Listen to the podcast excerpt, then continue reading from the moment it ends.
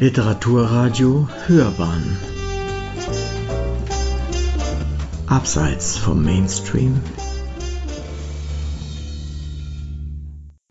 Literaturkritik.de Fontane macht sie zum mittleren Helden. Gabriele Radeke gibt mit Theodor Fontanes von 20 bis 30 einen neuen Sammelband über Fontane als Autobiographen heraus. Eine Rezension von Martin Lowski. Wer die Autobiografie einer großen Persönlichkeit liest, interessiert sich vor allem für den Menschen oder die Epoche, in der er gelebt hat. Der Leser will also Fakten historischer, kultureller oder psychologischer Art erfahren. Aber dem Verfasser der Autobiografie geht es nicht allein um Fakten, sondern auch um die Kohärenz der Ereignisse und der Ideen, den organischen Aufbau, die gute Lesbarkeit, kurz um die literarische Gestalt seines Berichtens, der Poetizität. Wir sagen da nichts Neues. Besonders seit den Forschungen der amerikanischen Kulturwissenschaftler Hayden White und Stephen Greenblatt weiß man, dass jegliche Geschichtsschreibung ein subjektives Unterfangen ist, das nicht Wahrheit vorträgt, sondern poetisches Schaffen ist. Bei der Autobiografie kommt noch hinzu, dass der Verfasser vielleicht absichtlich Tatsachen unterschlägt und Unwahres erzählt, weil ihm manches peinlich oder rufschädigend erscheint. Die Grenze zwischen Unwahrhaftigkeit und Kreativität ist freilich fließend. Resümee unserer vielleicht zu knappen Darstellung Eine Autobiografie ist ein poetisches Werk.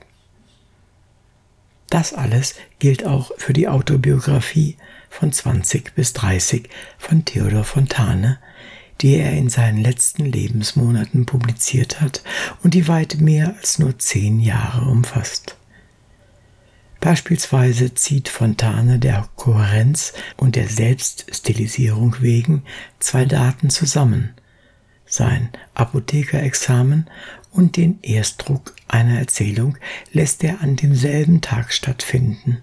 Und, um sein Engagement bei konservativen Medien zu vertuschen, nennt er seine in Wahrheit sehr intensive Arbeit bei der adelstreuen Kreuzzeitung ein bloßes Stundenabsitzen – Jedenfalls ist festzuhalten, obwohl einige Forscher auf die literarischen Freiheiten und Schwindeleien in dem Werk hingewiesen haben, wurde es fast immer als Quellenwerk und Gebrauchsliteratur angesehen, durch die man das literarische Leben im Berlin des 19. Jahrhunderts kennenlernt. Thomas Mann, der den alten Fontane verehrte, pries seine Romane und seine Briefe, erwähnte aber den Autobiographen mit keinem Wort.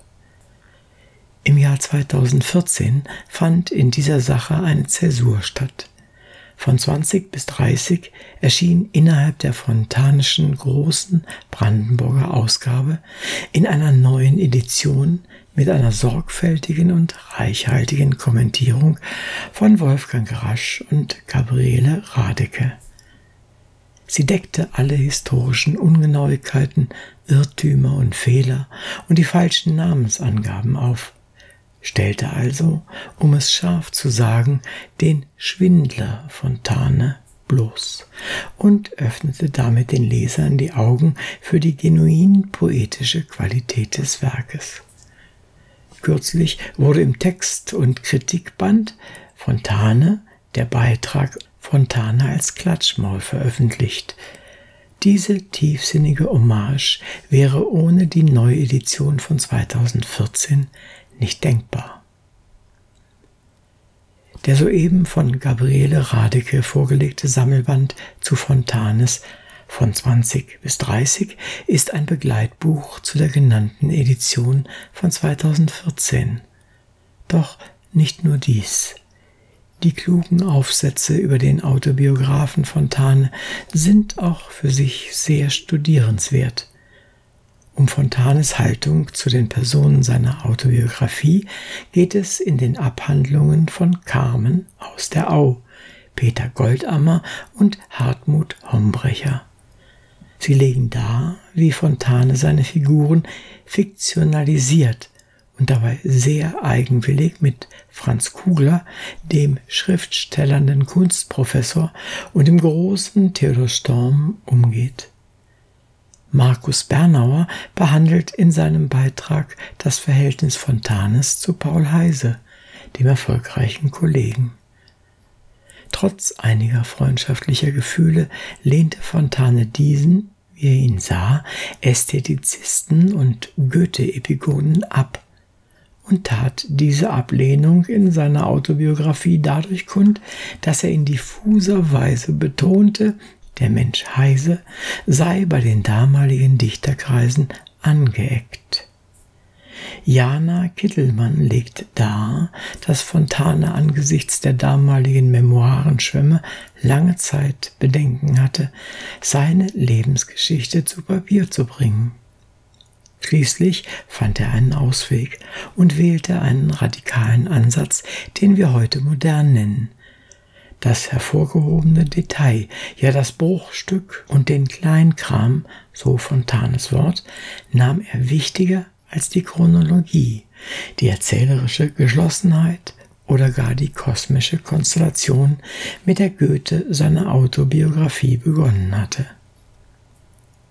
Bemerkenswert ist der Aufsatz von Hubertus Fischer über den fruchtbaren Dichterverein Der Tunnel über der Spree, dessen Dasein ungefähr mit Fontanes Lebenszeit zusammenfällt.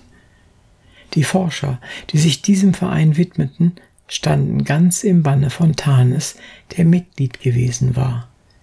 Sie kreisten, wie Fischer sagt, ständig um das, was er ihnen von 20 bis 30 über ihn berichtet hatte. Erst ab 1990 wurde begonnen, diesen Dichterverein losgelöst von Fontane als einen unter mehreren zu betrachten. Matthias Grüne arbeitet in seinem Beitrag heraus, dass der Autobiograf Fontane geradezu wie ein Romancier erzählt. Er lasse viele Personen als große und kleine Helden auftreten und präsentiere erzähltechnisch geschickt sich selbst als mittleren Helden. Den Begriff gibt es in der Erzähltheorie. Diese kunstvolle Bescheidenheit Fontanes biete ihm den Vorteil, dass er politische Erklärungen statt sich selbst seinen Mitmenschen in den Mund legen kann und dass er selbst zum Beobachter des Geschehens wird, ja sogar zum Bundesgenossen der Leser, die das Ganze doch auch nur beobachten. Grünes These vom mittleren Helden Fontane ist ein Glanzpunkt des Buches. Dieser Band mit Register- und Faksimile-Abbildungen auf dem Umschlag ausgestattet, führt in die Spannungen des autobiografischen Erzählens ein – in den Gegensatz und das feine Ineinander von Poetizität und Fakten. Es handelt sich hierbei laut der Einleitung des Bandes um genau jene Bipolarität, die Goethe schlicht und prägnant mit dem Ausdruck Dichtung und Wahrheit bezeichnet hat. Sie hörten, Fontane macht sich zum mittleren Helden. Gabriele Radeke gibt mit Theodor Fontanes von 20 bis 30 einen neuen Sammelband über Fontane als Autobiographen heraus. Eine Rezension von Martin Lowski. Es sprach Uwe Kulnig.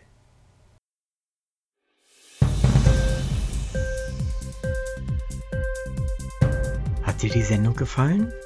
Literatur pur, ja, das sind wir natürlich auch als Podcast. Hier kannst du unsere Podcasts hören. Anchor, Spotify, Apple Podcast, iTunes, Google Podcasts, radio.de und viele andere mehr.